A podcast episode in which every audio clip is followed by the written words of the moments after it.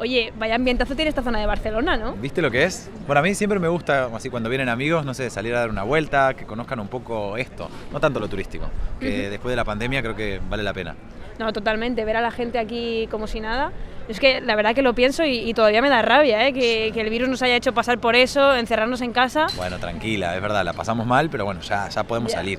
Tú que estás ahí metido en el laboratorio, ya podríais, no sé, ojalá descubrir algo que acabase con todos. ¿Cómo que con todos? Ahí, pará, pará, que hay virus buenos, ¿eh? O sea, nosotros... Bueno, virus buenos, tú me dirás cuáles. Claro, aprendimos a controlar ciertos virus para que nos den ventajas a nosotros. ¿Ah, sí? Hay un montón de casos de esto, seguro.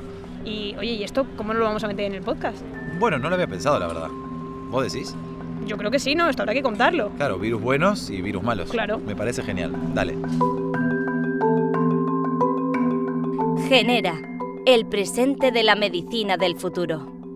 Un podcast de la biotecnológica Amgen con Belu Jiménez y Julián Gersetti. Episodio 10. Virus. ¿Amigos o enemigos?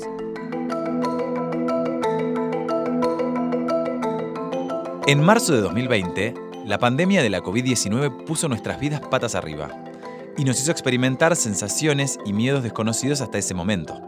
Una situación que cogió por sorpresa a la ciudadanía no hacía a los epidemiólogos, que llevaban años diciendo que una epidemia vírica era solo cuestión de tiempo. Bueno, hacía tiempo que se avisaba, hacía tiempo que se avisaba y que sería por coronavirus. Lo que pasa es que al final ah, pues las prioridades mm, en ausencia de, la, de la situación, las prioridades van por otros derroteros. Son palabras de Tomás Pumarola, jefe del Servicio de Microbiología del Hospital Universitario Vall de Barcelona. A él le preguntamos cuándo llegaría la próxima pandemia.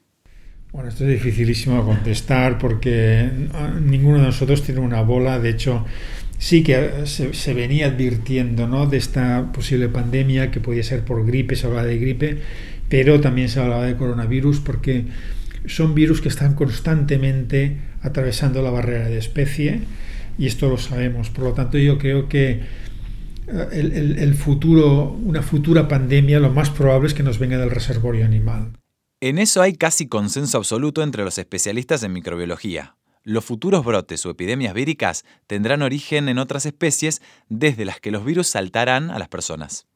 De hecho, ya está ocurriendo. En el caso del ébola, que proviene de un murciélago, o el VIH, que tiene origen en un chimpancé de África Central.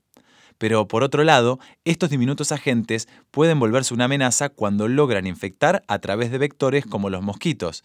Y de estos son ejemplos el chikungunya, el dengue o incluso el virus del Nilo Occidental. Ahora estamos en la quinta, en una quinta parte del siglo y hemos tenido tantas emergencias como en todo el siglo XX juntas.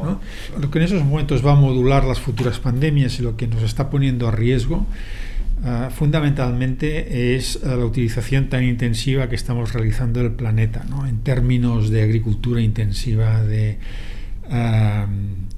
ganadería intensiva, nuestro modelo de alimentación, el cambio climático, claramente. Ah, la, deforestación es un, es un aspecto crucial y hay que pensar que estamos deforestando para hacer minería, para hacer más granjas de cultivo, para hacer carreteras. ¿no?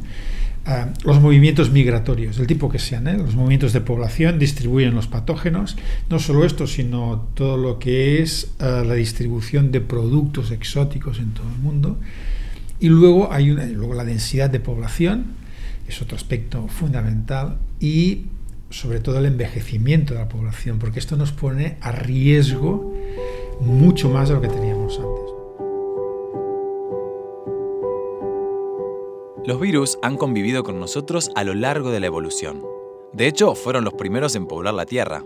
Estamos en contacto continuo con ellos, con el virus de un resfriado común, el del herpes zóster, la varicela o la hepatitis. Afortunadamente, la mayoría de las infecciones víricas están autolimitadas por nuestro propio sistema inmune.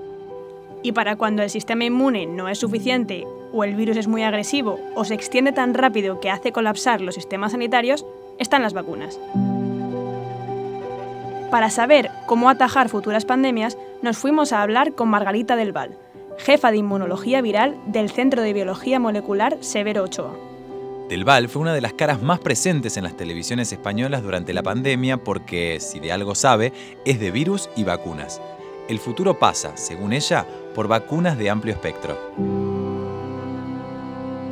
Una de las estrategias para estar preparados para el futuro, para futuras pandemias, además de actuar sobre el modo de transmisión, que es el de más riesgo actual, que son las, eh, las vías respiratorias o segundo los, los vectores, los insectos, es actuar sobre familias completas. En el caso de los virus, hay muchísimos virus por descubrir. Si, si miramos el número estimado nos volvemos locos pero familias de virus ya no se están descubriendo prácticamente. Entonces, es ir a buscar familias de virus que tienen comportamientos semejantes y sobre todo que comparten secuencias de las proteínas que son conservadas entre todos ellos. Vamos a fijarnos en lo que tenemos en común de todas las familias de virus para, una de las estrategias es vamos a hacer una vacuna frente a cada familia de virus que tenemos conocidas. Y con eso tendremos algo que a lo mejor no es la protección máxima, pero es una protección que nos valdrá para nuevos, nuevos componentes de esas familias de virus que no hemos identificado todavía, que nos viene a lo mejor de un murciélago que jamás lograremos localizar o de eh, un, animal intermediario que yo creo que ya nunca lo vamos a localizar para este coronavirus, porque probablemente se haya perdido la oportunidad, la la oportunidad de detectarlo, que era en las primeras semanas. Pero además de infecciones respiratorias, gastrointestinales o dermatológicas, las consecuencias del paso de los virus por nuestro cuerpo pueden no ser palpables hasta muchos años después y con manifestaciones que nada tienen que ver con los síntomas originales. A menudo están implicados en enfermedades autoinmunes. Por ejemplo, se encontró una asociación muy buena en el ejército americano que habían seguido la salud de todos sus, eh, sus empleados durante muchos años. Se vio una relación muy buena como un cofactor, un virus, del que estamos infectados la mayor parte de la población, como poco después de infectarse con ese virus, el virus de Epstein-Barr, el virus de la enfermedad del beso, la enfermedad de la mononucleosis infecciosa, que suele afectar en la juventud, como el infectarse con ese virus poco después, años después, cinco años después, pero poco después se desarrollaba la esclerosis múltiple. Era un cofactor, no era el único, pero eso se, ha, se ha podido hacer con poblaciones muy seleccionadas, con mucho seguimiento de datos de salud. Entonces hay que poder llegar a esos datos de salud que sean muy precisos, que no sean solo para curar al paciente que ahora mismo tiene una infección, sino que sean para generar información a largo plazo que se pueda explotar eh, buscando, buscando las analogías. Te proponemos ahora nuestro superjuego de esta edición. Durante un tiempo discutíamos sobre si había que decir el COVID o la COVID. Esa fue una discusión muy típica de redacciones de medios de comunicación. Si vamos a la raíz, nos encontramos con que es un acrónimo que se compone de CO, de corona, V, de virus, y la D de disease, enfermedad en inglés. Así que si COVID denomina una enfermedad, coronavirus disease, lo correcto es usarlo en femenino, la COVID. Pero lo que hoy te planteamos es por qué llamamos a esta familia de virus coronavirus. Nosotros te damos tres opciones. Tú no miras en Google, insisto, no miras en Google, y al final del episodio te contamos la respuesta. Y las opciones son A. Lo llamamos coronavirus porque al microscopio se parecen al Sol, que tiene una corona de plasma. B. Porque se consideran los reyes del reino de los virus y los reyes llevan corona, obviamente.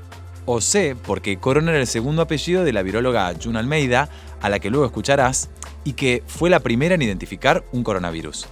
A lo mejor lo hemos puesto un poco fácil hoy, ¿no? Mm, no te creas, que esto tiene una pequeña complicación.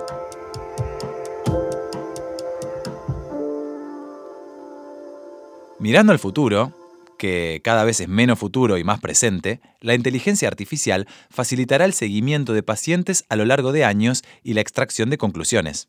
Como sabes, y ya te hemos explicado en profundidad, los virus tienen muy mala fama, porque pueden ser muy dañinos y hasta mortales pero también pueden ser grandes aliados de las mejoras en la salud humana y esto es menos conocido.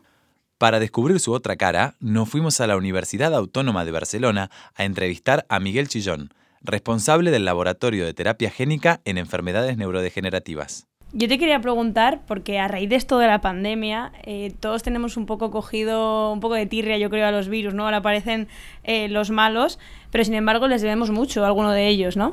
Sí, de hecho sí, de hecho se están utilizando como herramientas terapéuticas para curar enfermedades, como una especie de caballo de Troya, ¿no? Utilizamos el potencial que tienen estos virus de infectar células humanas, de infectarlas eficientemente, de hecho llevan años, millones de años de evolución, y es aprovechar los mecanismos que tienen para escapar de los sistemas de defensa humanos, ir a células determinadas ah, importantes que pueden ser para algunas enfermedades y entonces aprovechar toda esta este desarrollo biológico para, ah, esto como he dicho antes, utilizarlos de caballo de Troya, poner genes terapéuticos y que eh, puedan ir a las células que están afectadas y corregir la enfermedad.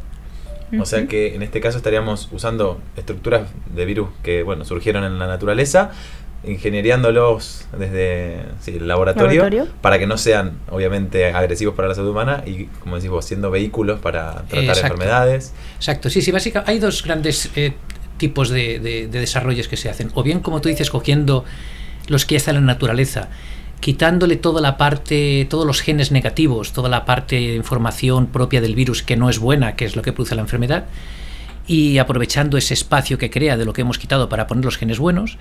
Y después hay otra, otra variante que es crearlos en el laboratorio mimetizando las partes buenas que de, los, de las buenas, las que más nos interesan, de los que están en la naturaleza, juntándolas, haciendo quimeras, y a partir de ahí crear unos vectores, no serían virus, sino vectores víricos, con la mejor de las características de aquellos que nos interesan, bueno, pues para conseguir eh, cosas nuevas que puedan no estar presentes en la naturaleza, y pero que nos den o especificidad, o eficiencia, o que se escape de la respuesta inmune, etcétera, etcétera, lo que vayamos, lo que estemos interesados. Se pueden ir modulando entonces. Exactamente. Chillón nos contaba que suelen ser necesarios entre 10 y 25 años de investigación para saber qué virus se pueden utilizar para el desarrollo de tratamientos y cómo. Suelen pasar muchos años, 10, 15, 20, 25 años en el que los grupos de investigación en todo el mundo miran cuáles son cada una de las partes, las funciones que tienen de este virus, tanto a nivel de las proteínas, a nivel de los genes, etcétera, cómo interactúan con las células, conocer cuál es lo que se tiene que quitar por seguro conocer qué es lo que se tiene que quedar, porque es interesante, y entonces a partir de ahí se empieza como una especie de Lego en el que vas quitando, vas poniendo y vas mirando que, aun quitándole cosas, el virus sigue creándose, sigue siendo funcional, no hace lo que debería de hacer porque ya no te infecta y hace una enfermedad, pero sigue manteniendo toda esa estructura, y a partir de ahí empiezas a añadir otras piezas del Lego, en este caso los genes terapéuticos, y es cuando empiezas a analizar, a buscar, a mirar, y al final consigues un virus en el que si fuera un mantienes el uniforme la parte externa que es la que interacciona con la célula, la que reconoce, la que hace todo, pero la parte interna, lo que estás poniendo dentro, le has cambiado los genes y le pones el, el, el claro, lo de dentro lo has elegido tú, que es lo que te interesa. Y a mí, claro, todo esto me sonaba rarísimo. Así que le pregunté si inocular esos virus era realmente seguro. Sí, estos virus están precisamente se les quitan todos los genes que, por una parte, eh, son los responsables de la replicación, de la multiplicación del virus.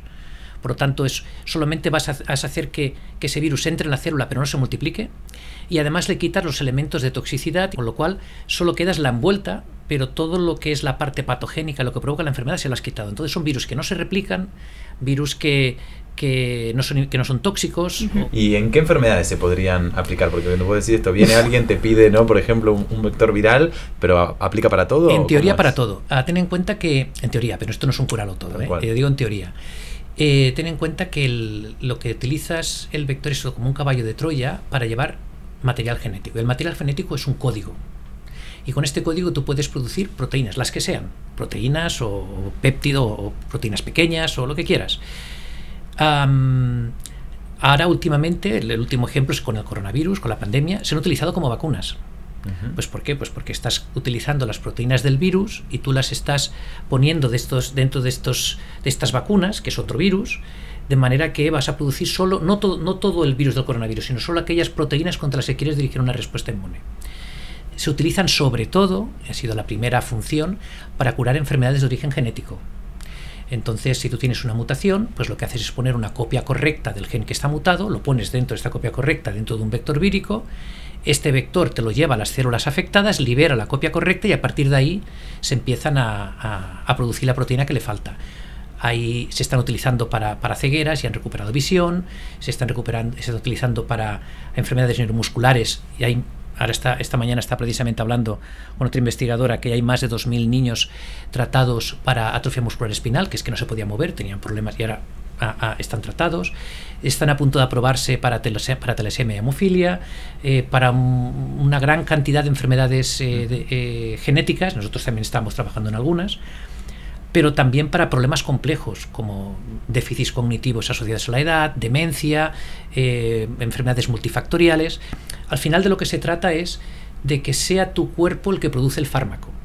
En la farmacología clásica, se produce en un bioreactor o en un biofermentador o por síntesis química y luego se alicuota y, eh, te, llegan, ¿no? Son terapias en muchos casos que los das una vez y te valen para toda la vida. Ah, o sea que con una sola aplicación se podría... Para toda la vida. esa es la idea de las enfermedades, sobre todo las pediátricas, enfermedades raras, uh, conmutaciones, que son enfermedades que vas a tener toda tu vida, sobre todo las que afectan al sistema muscular o a neuronas, que son células que no se dividen, tú les pones este gen con este, este vector viral, con este gen terapéutico y en teoría, porque en los animales hay estudios que ya hay más de 15 hasta 20 años de expresión continuada del gen terapéutico, en teoría debería de vivir, eh, debería de durar toda la, expresión de esta propiedad terapéutica toda la vida. No se puede asegurar 100% porque los estudios más recientes, eh, los, bueno, los que llevan más tiempo llevan 20 años.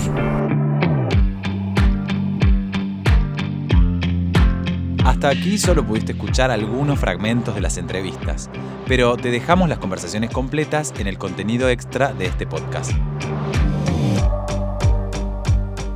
Genera, el presente de la medicina del futuro. Profesor Almeida. Tyrell, me han dicho que quería verme. Disculpe, iba a llamarle más tarde. ¿De qué se trata? Pues eh, estamos desarrollando una investigación que está dando muy buenos frutos y estamos atascados con un virus.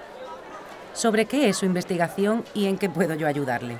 Verá, en mi laboratorio eh, estamos aislando esos virus relacionados con el resfriado común a partir de muestras obtenidas de lavado nasofaringio de los voluntarios. Y hemos conseguido interesantes resultados, como le decía. Pero hay una muestra que no conseguimos... Entiendo. Necesitan emplear la técnica que hemos desarrollado con el microscopio electrónico. Sí, porque mejora mucho la imagen, según dicen quienes han trabajado con usted. Desde luego que sí. Conseguimos un nivel muy superior de definición. Hemos logrado ver la rubeola, por ejemplo, por primera vez. Será un placer ayudarle, doctor Tyrell. Hágame llegar la muestra y la analizamos enseguida. Ahora mismo se la envían. Hospital de Saint Thomas. Muestra B814, 15 de abril 1964. A ver qué tenemos por aquí.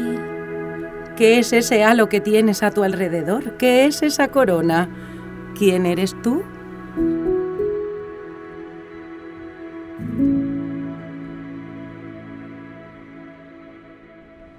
Mira, y ahora estamos acá pasando por el área de virología.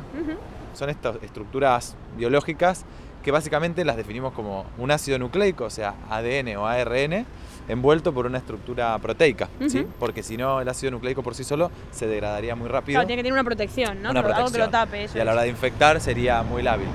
Entonces, esta estructura proteica en general lo que le da es especificidad para que se una a un receptor puntual en una célula, en un organismo, y pueda infectarlo de manera específica. Claro, porque eso es el debate este, ¿no? De que los virus no se sabe si son seres vivos o no, porque como necesitan la célula, para que se engancharse a la célula, ¿no? Obvio, no, yo no soy experto, pero eso es algo que tiene mucha controversia, porque como el virus por sí solo no podría vivir, necesita de un huésped para poder replicarse, muchas veces no se los considera organismos vivos. En realidad es lo que técnicamente uno pensaría. Ah, vale, es por eso entonces. Sí, sí.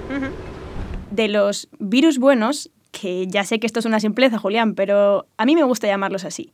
Bueno, pues de ellos también conversamos con Margarita del Val, quien nos habló del amplio abanico de posibilidades que ofrecen en la medicina actual y nos presentó a los llamados bacteriófagos. Que son virus que infectan a bacterias. Cuando hay eh, infecciones bacterianas multiresistentes que no hay manera de tratar, se puede hacer un perfil de, qué, de a qué virus que infectan a las bacterias son vulnerables esas bacterias de ese paciente particular y eh, se puede seleccionar esos bacteriófagos, esos virus se llaman bacteriófagos, se pueden seleccionar y tratar a esa persona con esos virus y ahí es muy personalizada todavía, todavía son decenas de casos los que se pueden tratar de esa manera, pero es una solución in extremis para esas situaciones. Seguro que se explotan mucho más en el futuro. Una vez más, nos quedamos con este mensaje de esperanza. En esta ocasión no vamos a hacer lo de siempre de concluir el episodio y luego contarte la solución a nuestro superjuego.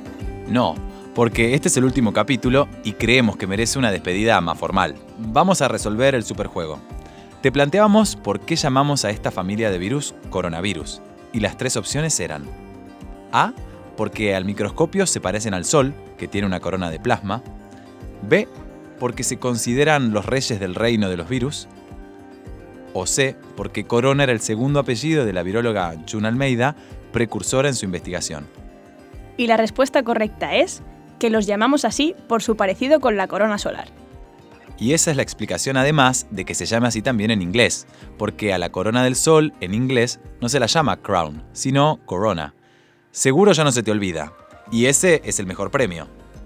Ese y que te va a faltar tiempo para contarlo a todo el que pase a menos de dos metros de vos, seguro.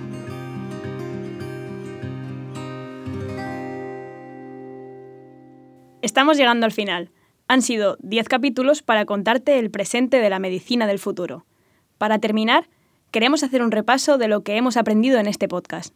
Y para ello hemos seleccionado una batería de titulares que nos fueron dejando nuestros entrevistados durante más de 16 horas de grabación en distintos lugares de España. Las máquinas nos pueden ayudar mucho a humanizar más la medicina. La genética va a ser increíble. Vamos a hacer terapia génica, vamos a hacer edición genética con todas sus versiones. Van a haber más herramientas que vamos a abrir ahí, como la caja herramientas, y vamos a escoger. Luego yo creo que lo que vamos a ver mucho es equipos multidisciplinares. Es médicos trabajando con ingenieros, trabajando con informáticos, trabajando con expertos en comunicación para un objetivo común. Tú tienes una mutación, pues lo que haces es poner una copia correcta del gen que está mutado, lo pones dentro de esta copia correcta dentro de un vector vírico, este vector te lo lleva a las células afectadas, libera la copia correcta y a partir de ahí se empiezan a, a producir la proteína que le falta. Creo que el metaverso va, va a jugar un, un, rol muy, muy importante. Pero la salud no está en los hospitales, está en la calle. Podemos utilizar una resonancia magnética y un algoritmo que pueda ver más allá de lo que ve el ojo humano en una imagen y decir, esta persona va a tener Alzheimer en 10 o 15 años. Las mujeres les preocupa mucho más el cáncer de mama, pese a que morirán mucho más de enfermedad cardiovascular, no solo de cáncer de mama, sino de todos los cánceres juntos. Y esos virus eh, funcionan para combatir algunos tumores. Se inyectan directamente en el tumor o cerca del tumor, de manera que ya se favorece que infecten sobre todo las células tumorales. Los estilos de vida saludables son el mejor plan de pensiones en el que podemos eh, invertir. Yo creo que van a ser cambios que son hasta difíciles de dimensionar. Genera, el presente de la medicina del futuro. Un podcast de la biotecnológica Amgen. Muchas gracias por escucharnos. Esperamos que hayas aprendido y disfrutado tanto como nosotros. Bueno, y ahí reconozco, Belu, que también disfruté mucho este viaje con vos, así que te lo agradezco. Yo también contigo, Julián, y he aprendido un montón de cosas. ¿Qué te parece si cerramos con la despedida? Dale. Uno, dos, tres. Hasta, Hasta la, la próxima. próxima.